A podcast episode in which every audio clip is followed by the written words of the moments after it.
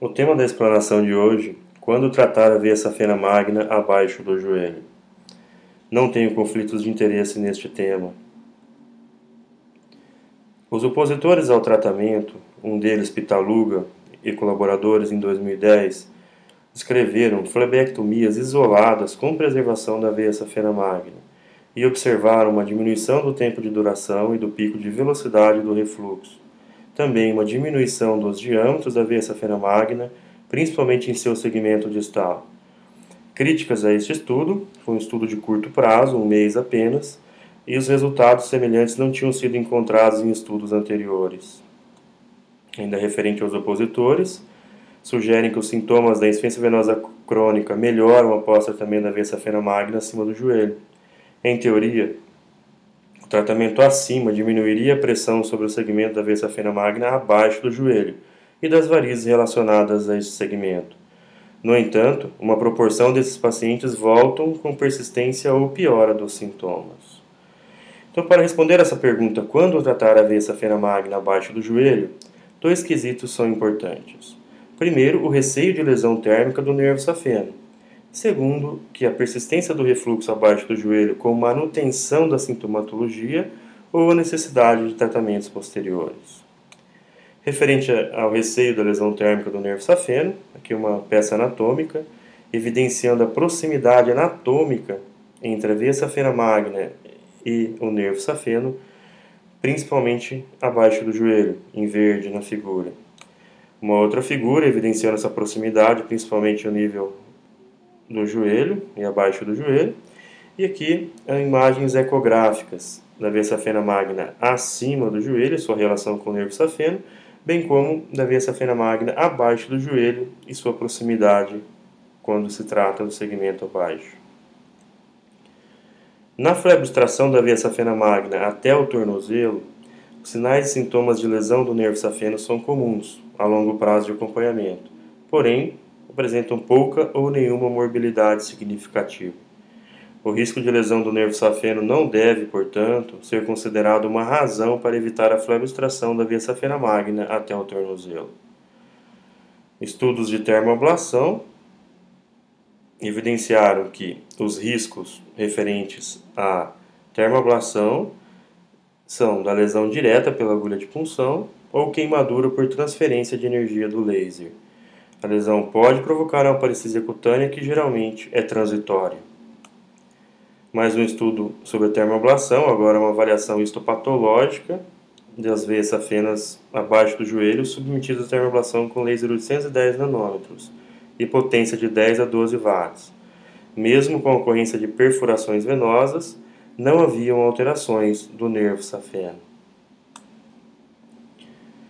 Agora, referente ao quesito, ao segundo quesito, persistência do refluxo abaixo do joelho, Vanier, em 2009, estudou a flebrostração.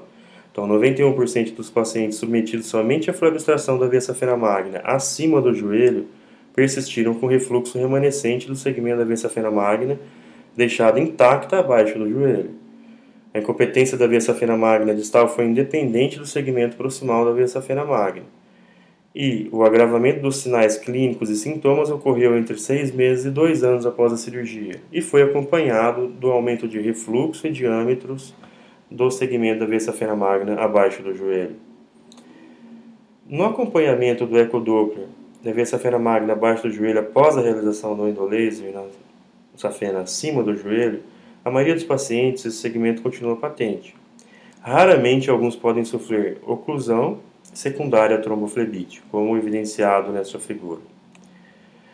Ainda referente à persistência do refluxo, algumas causas de persistência são perfurantes incompetentes, presença de fluxo anterógrado em varizes afluentes patentes em continuidade com a via safena magna que não foi tratada, bem como a presença de varizes residuais conectadas à via safena magna abaixo do joelho. Esse estudo é, também com termoablação. Foi dividido em três grupos, pacientes que tinham refluxo de toda a veia safena magna. No grupo A foi feita termoablação com laser acima do joelho. No grupo B, termoablação com laser até o terço médio da perna. No grupo C, termoablação com laser acima do joelho e espuma no segmento distal. O resultado O grupo B teve um maior nível de satisfação nos pacientes e não houve maior associação com parestesias. Um outro estudo do mesmo autor, que quando a via magna abaixo do joelho possui refluxo residual maior que um segundo após tratamento de segmento de coxa, os pacientes permaneceram com mais sintomas e varicosidades, com maior necessidade de escleroterapia posterior. Nós também fizemos um estudo, dois grupos de pacientes, grupo A, veia magna com refluxo acima do joelho, grupo B em toda a extensão. Tratamos o segmento da veia safena magna acima do joelho apenas e observamos que no grupo B ocorreu uma normalização do refluxo no início do acompanhamento. Então, 88,33% das safenas magnas em 3 a 5 dias e 70% em um mês. Porém, evoluiu com refluxo posteriormente, 56,67% em 6 meses e 70% em um ano de acompanhamento. Concluímos que a persistência da incompetência da via magna abaixo do joelho foi independente do tratamento realizado, incluindo flebectomias e ligaduras de perfurantes. Os dois grupos, no entanto, apresentaram melhora do score de severidade clínica em um ano.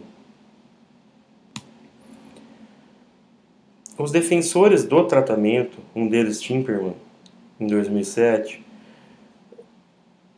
provaram que a termoablação da veia safena magna abaixo do joelho é segura e eficaz.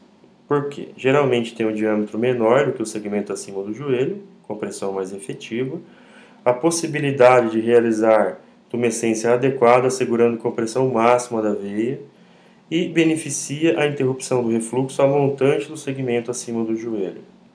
Um outro defensor do tratamento, Gifford, em 2014, demonstrou que a eficácia da oclusão e segurança na terminação do segmento da veia magna abaixo do joelho. Relataram taxa de neuralgia do nervo safeno de 4%, semelhante ao encontrado após a ablação da veia magna acima do joelho somente, e que deve ser realizado e considerado quando outras fontes dos sintomas não podem ser confirmadas, tendo resultados clínicos e da ablação excelentes no curto prazo. Então, qual seria a resposta a esta pergunta? Quando tratar a veia safena magna abaixo do joelho? Sempre que possível. O tratamento da veia safena magna incompetente abaixo do joelho pode ser realizado com segurança, com boa eficácia clínica. Gostaria de dar algumas dicas referente a esse tratamento aqui para fleboextração, sempre procurar fazer uma inversão da veia, então retirar a veia safena magna invertida uma probabilidade menor de lesão do nervo safeno, onde há essa proximidade maior. Dicas referentes à termoablação. A primeira dica que é a abolição do refluxo em todo segmento comprometido da veia safena magna. Então, todo segmento da veia safena magna, é, como na figura desse ecodoppler. E tratar até o último segmento comprometido, até tratar as perfurantes, tratar as tributárias. Então, uma tumescência garantindo a dissipação do calor e protegendo o nervo safeno. Utilizar comprimento de onda com absorção pela água, 1470 ou 1940 nanômetros, porque fazem uma transferência de energia mais eficiente, precisa e segura para o endotélio. LID entre 30 e 40 joules por centímetro, no 1470. Fibra radial ou radial dupla, dois anéis, fazem uma termoablação circunferencial e uniforme, e a fibra radial dupla proporciona ainda uma uniformidade maior e uma menor incidência de degola da veia. Uma sexta dica: realizar o tratamento de varizes tributárias da veia safena magna de perfurantes incompetentes, ou pelo método convencional, ou por laser, como nesse caso dessa figura, ou até por espuma, mas realizar o tratamento dessas tributárias.